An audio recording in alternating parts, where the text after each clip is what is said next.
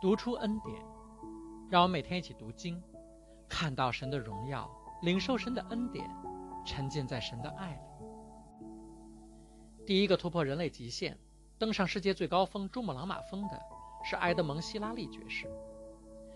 当他在1953年登上珠峰的时候，BBC 广播电台宣布，没有人登上过更高的山峰，也不会再有人能登上更高的山峰了。但是，亚伯拉罕在四千年前登上的那座山，比登珠峰还要难上万倍。当年希拉里爵士登珠峰的时候，花了五年时间准备。在这五年里，他让自己的身体适应珠峰极低的氧气浓度，适应珠峰的温度，找到合适的路径，准备合适的工具。他不是盲目的去攀登珠峰，而是通过刻苦的训练、细致的策划，最后获得成功。亚伯拉罕所攀登的摩利亚山，可能都不能被叫做一座山，就是一个小丘陵。今天，走在耶路撒冷的街头，你可能都还没有意识到，走上一个山坡就上了亚摩利山。它的高度只比下面的平原高个几十米。但是，亚伯拉罕和以撒的攀登，是一次极其艰难的攀登。为了这次攀登，上帝训练了亚伯拉罕几十年。圣经写道：“这些事以后，神要试验亚伯拉罕，就呼叫他说：‘亚伯拉罕。’他说：‘我在这里。’这是圣经中第一次出现‘试验’这个词。经上写这些事以后，是指前面发生的所有事情之后。从乌尔呼召亚伯拉罕开始。”神一直在培养和训练亚伯拉罕，最后才给他这次考验。而这次考验显示了亚伯拉罕信心的顶峰状态，让亚伯拉罕成为了名副其实的信心之父。神为什么要考验亚伯拉罕呢？神要通过试验他，培养亚伯拉罕什么呢？雅各书一章说：“我的弟兄们，你们遭遇各种试炼的时候，都要看为喜乐。”因为知道你们的信心经过考验，就产生忍耐，但忍耐要坚持到底，使你们可以完全毫无缺乏。雅各告诉我们，神考验的是我们的信心，而考验我们的信心的目的是使我们完全毫无缺乏。如果我们信心坚定，我们就会毫无缺乏，因为是信心让我们能够领受神的恩典，是信心让我们的祷告被神悦纳。是信心给了我们公义的身份，是信心让天赋给我们的一切永流进我们的生命中。希伯来书十一章说：“没有信就不能得到神的喜悦，因为来到神面前的人必须信神存在，并且信他会赏赐那些寻求他的人。有信心才能得到赏赐，有信心一定能得到赏赐，这是圣经给我们的应许。”那么，神是怎么一步步培养亚伯拉罕的呢？神通过五个步骤来考验和培养亚伯拉罕。第一步是给他一个宏大的目标。神告诉亚伯拉罕：“我必使你成为大国。”当时亚伯拉罕一个孩子都没有，正在为没有后裔的事着急呢。所以，成为一个大国是亚伯拉罕想都不敢想的事情。以弗所书说：“愿荣耀归给神。”就是归给那能照着运行在我们里面的大能，充充足足的成就一切，超过我们所求所想的。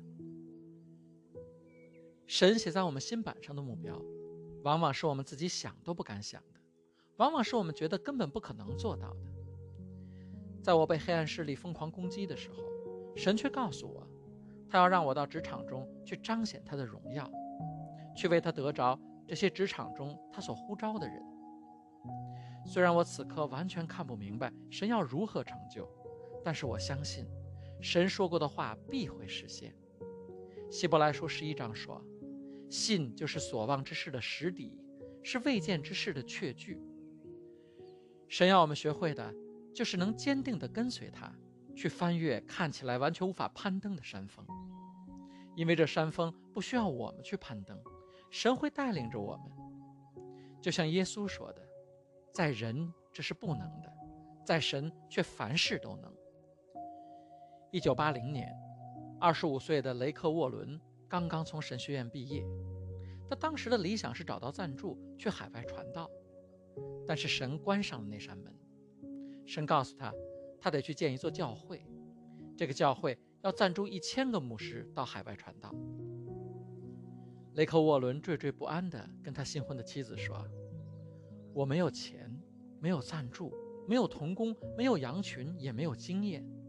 但是神让我去一个从来没有去过的城市，建一个新的教会。”你愿意跟我去吗？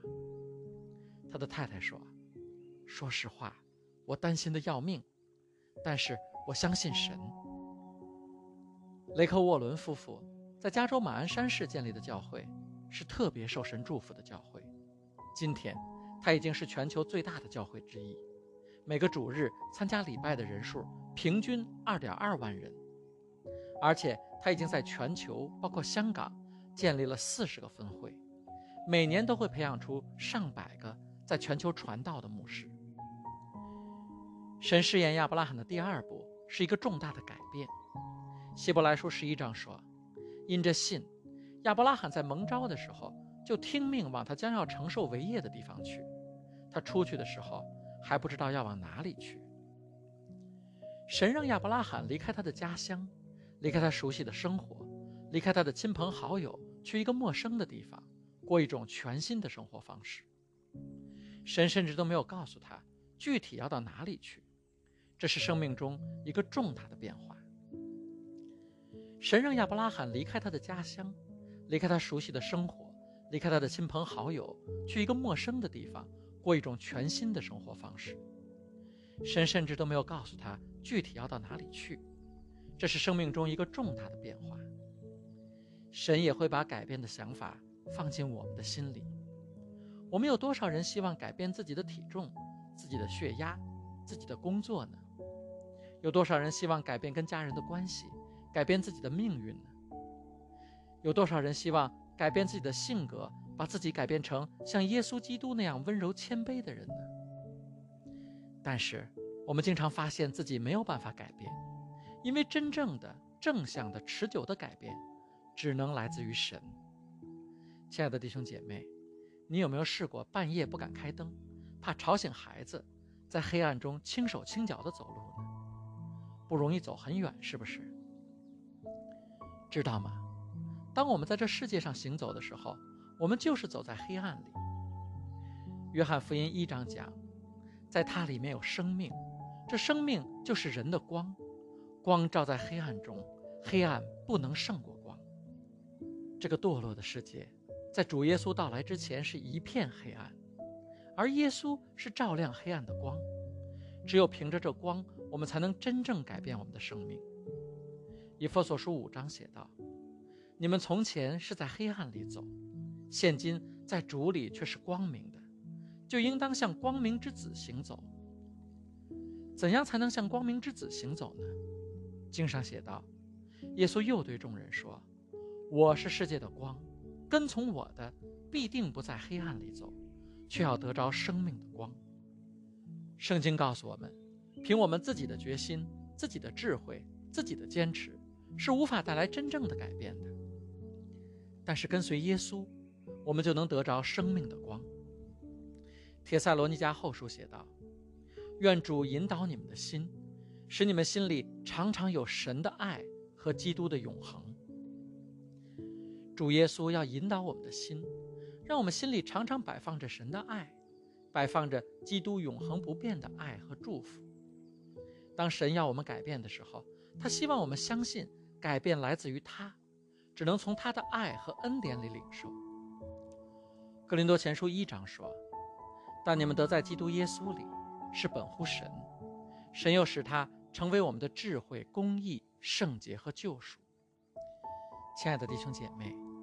靠我们自己，我们经常想改变又无法改变，这样带来的挫败感和定罪感，反而让人失败和放弃。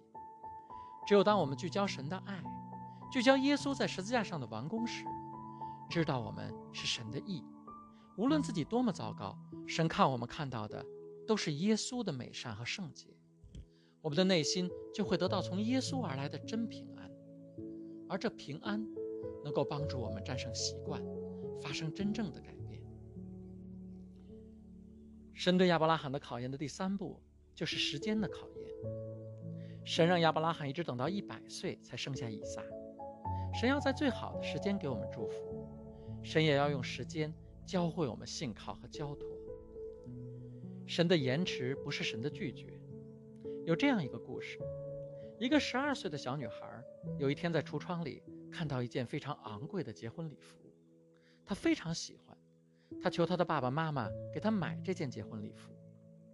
她的爸爸答应她说：“到了合适的时候，我一定给你买。”父亲不会在小女孩十二岁的时候给她买婚纱，神也不会在不合适的时间赐福给我们。神要在合适的时间，给我们超出我们想象的更大的祝福。约瑟小的时候，神在梦里告诉他，他有一天会掌权。但是，约瑟从这梦之后，却似乎在向截然相反的方向发展。他先是被卖成奴隶，然后被关进监牢。如果他在这个过程中放弃了，不再相信神的祝福，他的生命可能就真的会在绝望痛苦中度过。但是他信心坚定，不论环境如何，他都相信神的应许不会改变。所以圣经说：“耶和华与约瑟同在，约瑟就事事顺利。”最后，神把约瑟提升到一人之下、万人之上的位置。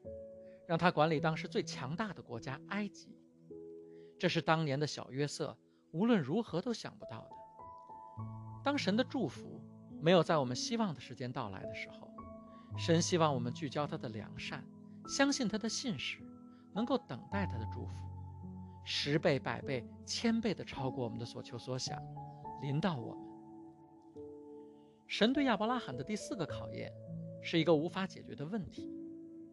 在亚伯拉罕九十九岁的时候，神告诉他，明年大约这时候，你和萨拉会生一个男孩。萨拉听到之后笑了，说：“我现在已经衰老了，我的丈夫也老了，我还有房事的乐趣吗？”萨拉早就过了更年期，要他们明年就生下一个孩子，对他们来说是一个似乎无法解决的问题。当我们面对一个似乎无法克服的困难，一个无法解决的问题的时候，神要我们相信并期待我们无法理解的神迹。就像约翰福音中耶稣对马大说的：“我不是对你说过吗？如果你信，就必看见神的荣耀。”神告诉萨拉：“耶和华岂有难成的事儿吗？”我们遇到的困难再大，对神来说都是很简单的。人经常盼望在生命中遇到神迹。但是很少有人愿意面对需要神迹解决的问题。问题不大，耶稣最大。我们面临的问题越大，越难解决，我们看到的神迹也会越大，得到的奖赏也会越大。不要被困难吓倒，就像神对亚伯拉罕说的：“我是你的盾牌，我是你超乎想象的丰厚奖赏。”神给亚伯拉罕的第五个考验。就是我们在创世纪二十二章将要讲到的考验，这是神对亚伯拉罕的终极考验，也是亚伯拉罕人生与信心的巅峰。亲爱的弟兄姐妹，神会考验我们，神会带领我们。